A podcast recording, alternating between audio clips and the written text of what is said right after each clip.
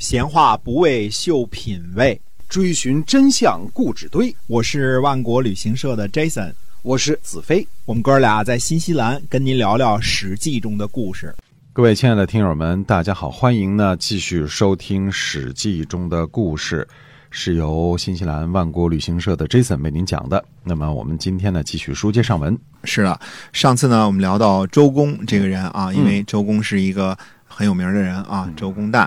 哎，那么他呢，尽力的辅弼这个成王啊，让他好好的坐江山。那么实际上，周公呢，摄政的时间呢是七年。七年之后呢，成王呢长大成人了。嗯，那么他还政于成王。这个从另一方面呢，就是把那些个流言蜚语啊，想当初造谣的那些人的这个嘴给堵住了。有人说他想篡位，对，想掌权。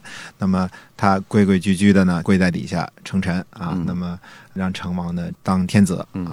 那么即便是周公，我们说这么尽心尽力的一个人啊，首先这个其他这些事儿呢，虽然是都为人称道，比如说为他祈祷啊，愿意以身相待啊，这些还是一般的啊。那比如说他建立了政治制度。帮着修建了洛邑啊，这个一个新的东部的一个管理中心，一个都城啊。还有呢，就是把最主要的是把原来的殷商的这部分势力呢给彻底的瓦解了。嗯，就是杀管叔、放蔡叔啊，还把这个。陆父也给杀了，就是原来商纣的这个儿子，嗯，而且把商呢一分为二，一半呢给了微子启，一半呢封了这个魏康叔，那么把这个国家彻底给瓦解了，同时把东部的怀疑的这个势力呢也给干掉了，所以国家呢基本上就是都给平了。那么这么大的功劳啊，做了所有这些事儿，等到成王亲政之后呢，还有人打小报告，而且呢。看来呢，这次小报告打的是比较严重，以至于周公旦呢就跑了。我们说橘子来抓人了，跑了啊，呃，外边躲着去了，躲哪儿去？躲楚国去了，往楚国跑。楚国在哪儿？楚国在南边呢，对吧？对。呃，从河南跑到这个湖南去了，继续往南跑。那么为什么跑了呢？可能这次重伤的比较厉害，而且呢，我们看后来呢，已经到了什么地步呢？最后实际上是去周公家，等于是像类似抄家的这种性质了，因为成王自己带着人去了。翻检周公的这些个记录啊，什么这些东西啊，看来这个这成王对周公是有一定意见的呀。某种程度上，是这个谣言重伤呢，还是说对原来自己小孩的时候老有人管着呢？这就不知道是为了什么了。总而言之呢，还是有有一些误解的。嗯，你我们说抄检大观园，这一抄检就是成问题了啊。是这个翻翻你东西看看怎么样？还好呢。我们看周公这人呢，做事呢不但。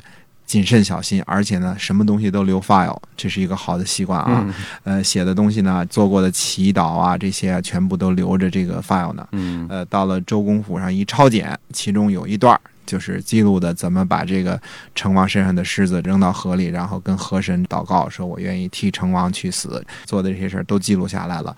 当时成王的感觉就是痛哭流涕啊。太感谢了，终于翻到了这个 file 啊！一看才知道这个原来有这么多感人的事儿啊！他都没有没有想到会是这样，那赶紧又把周公呢请回来了啊！那周公请回来之后呢，对成王呢还是训诫，还跟你说你该怎么做，不该怎么做，该怎么做，不该怎么做，还是这个老师的这种水平啊！我发现这个雷锋同志后来和周公学了，就是说做了好事儿。不说，但是写笔记、写日记，哎，写日记成了雷锋日记啊！是，要不然大家也不知道这些好人好事儿。否则，对，这是一个比较好的方法，也劝大家好记性不如烂笔头啊！这，否则你没留下这个，他说不清楚啊，是吧？对，留在 file 里边，即便人到了抄家的地步，依然是可以起死回生啊！所以这是周公伟大的地方。我们说过，这个周公死的时候呢，那么。呃，老百姓都痛哭流涕啊，那是非常的感激这么一一位这个贤明的宰相啊，威望很高哈。啊，非常的高啊。本来可以摄政大权在握的，他什么事儿其实他要做是可能做的。啊，但是实际上没有做啊。我们知道他可以做什么事儿啊，因为他手握兵权、摄政之权，那么又是前边文王的儿子啊，武王的弟弟，他要想做点什么事儿的话，他是有这个能力的。但是是个忠臣，最后还政于成王啊，什么事情都没做，非常忠心耿耿的这么一个人。那么正好这个成周公去世的这一年的秋天呢，开始刮大风。秋风起，呃，秋风起，而且这风和雨呢，刮的是非常的厉害，把这个禾苗呢都给刮倒了，嗯大树呢也都给吹倒了。那么成王认为呢，这是上天呢受感动了，来替周公说话了。所以呢，成王自己称自己呢是朕小子，就是从来也没有皇上自称是朕小子的，是吧？啊，肯定是我这个皇上本身做的不太对劲儿啊。嗯所以呢，他说，既然是上天都说话了，那么我们也得应答上天。所以他自己徒步走到郊外去跟这个上天对话。那么成王走到郊外的时候，天气晴了，呃，大风也停了，嗯，然后呢，吹倒的禾苗呢又都站起来了，而且呢，神哎。当官的说把这大树呢都得重新栽回去，不知道栽回去活得了活不了没说啊。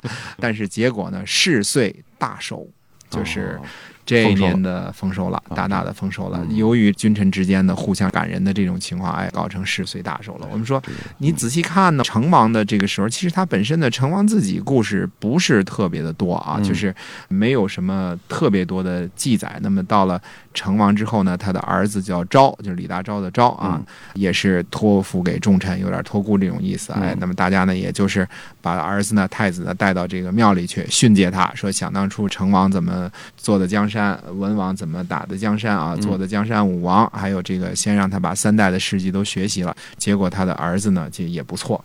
那么成王和康王在历史上叫成康盛世啊，我们大家知道有很多盛世，什么开元盛世啊，嗯什么这个很多啊康乾盛。盛世，哎，对，这很多的盛世。那么这个呢，在成王和康王的时候呢，也是一个叫成康盛世。嗯那么成康盛世呢，历史上没说什么具体的这个老百姓多么好啊，只说了一件事儿：行错四十年不用，四十年没用过刑法。嗯，你算算，你得什么样的人心？你要整天饿着肚子，四十年不用刑法，那是不可能的啊！嗯，我觉得这才是和谐社会，哎，和谐了。和谐，真和谐啊！这啊！法院都关门了，警察局都失业了 啊，呃，不用人管了。这以后的盛世都是用什么夜不闭户啊、路不拾遗啊，以这个来形容。这四十年行错不用，四十年没动过刑法。国家机器都没用了哈，哎，嗯，对，所以你说这个多么的牛啊！这是一个嗯非常牛的一件事儿。那么技术呢不多，只是知道呢，在这两个贤王的时候呢，有四十年行错不用。嗯那么回上说了，说这个呃成康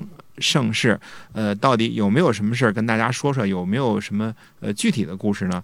呃，有一个故事，这个故事呢要说，因为它对后世的影响呢非常非常之大，但是它却不是相关于成康盛世的一个故事。那么这个故事是一个什么故事呢？实际上，周武王啊，并不是只有成王这么一个儿子，嗯，他还有其他的儿子。那么另外一个儿子呢，就是虞叔。这个虞呢，就是虞姬的虞啊。那么虞书的故事怎么回事呢？周武王啊，在跟这个虞书的母亲在一起的时候啊，就做了个梦。梦上面说呢，上天就说呢，会赐给你一个儿子。这个儿子呢，叫什么名字都给起好了，叫虞。嗯，就是这个虞姬的这个虞嗯啊。这个事儿就听着有点那个什么啊，哎哎，果然就生孩子了，就是那天就怀孕，后来就生孩子了。嗯生下孩子了之后呢，这孩子的手纹啊，这个手手掌心的这个纹啊，嗯就像那个虞姬的那个虞、哦差不多啊，很像这个字啊，嗯那么就给他命名为虞书啊，这是嗯呃武王的另外一个儿子，是成王的一个弟弟嗯啊。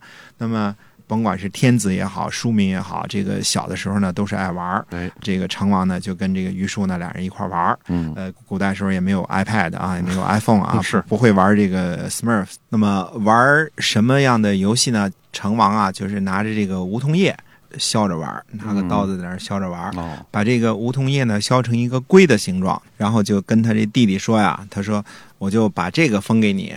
嗯，这本来就啊、就是这个龟，不是那个王八那龟啊，是一个那个就是上朝的大臣带的一种佩器啊，玉器的那个龟啊。嗯嗯嗯那么削成一个龟的形状，然后呢说以示封若啊，就是把这个呢封给你。哎，哎，那么这本来就是俩小孩在那玩呢，结果旁边呢有一个史官，就是记录历史的这么一个人，嗯马上就跪下、呃磕头说：“呃，您告诉我什么时候封这个虞叔去什么地方，封国在什么地方，怎么封啊？”嗯成王有点急了，说：“我这呃跟我弟弟闹着玩呢。嗯然后呢，呃，这个史官呢就跟他说了一句话，他说：“天子无戏言，嗯言则史书之，礼成之，乐歌之。”我们现在说君无戏言啊，嗯。这个是从这儿来的。天子无戏言啊，君无戏言那，就是说皇上的说的话呢没有玩笑话，所以皇上去德云社估计找不着位置啊，嗯因为你说的话都底下就是史书之、离称之、乐歌之了，所以这事儿呢就当真了。那么这史官跟官。于叔俩人是串通好串通好的，估计。这 就小孩儿啊，说句话，这削个树叶儿啊，这个说嗯。拿这个封给你，哎，那么实际上于叔呢就被封在什么的？当时整有个地方叫唐，那么呃就封在唐这个地方了。嗯于叔封这个封国呢，就是后来的晋国。那么晋国，嗯晋国呢，我们说这个后世呢，这个西周之后呢，就是叫东周了。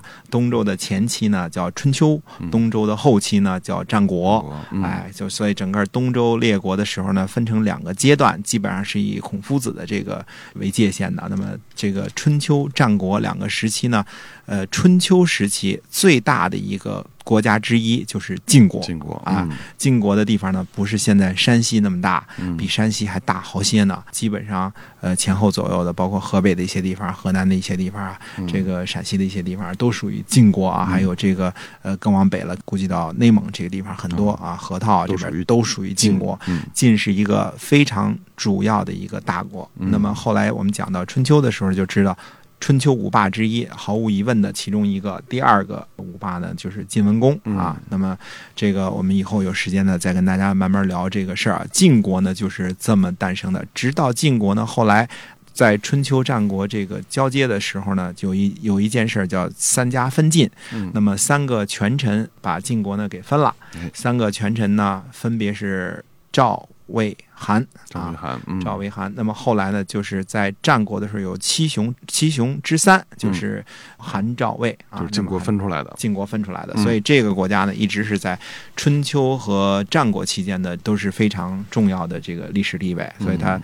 基本上是一个非常大的国家。那么晋国呢，天子成王说了句笑话，削了一个，树叶，哎哎，，就把这事儿就给办了。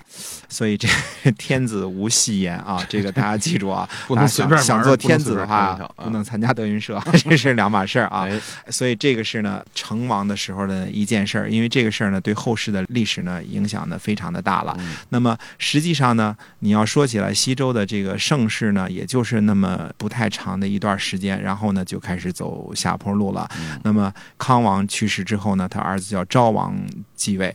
昭然若揭的这个昭王，这个时候呢，历历史上评价就是王道微缺。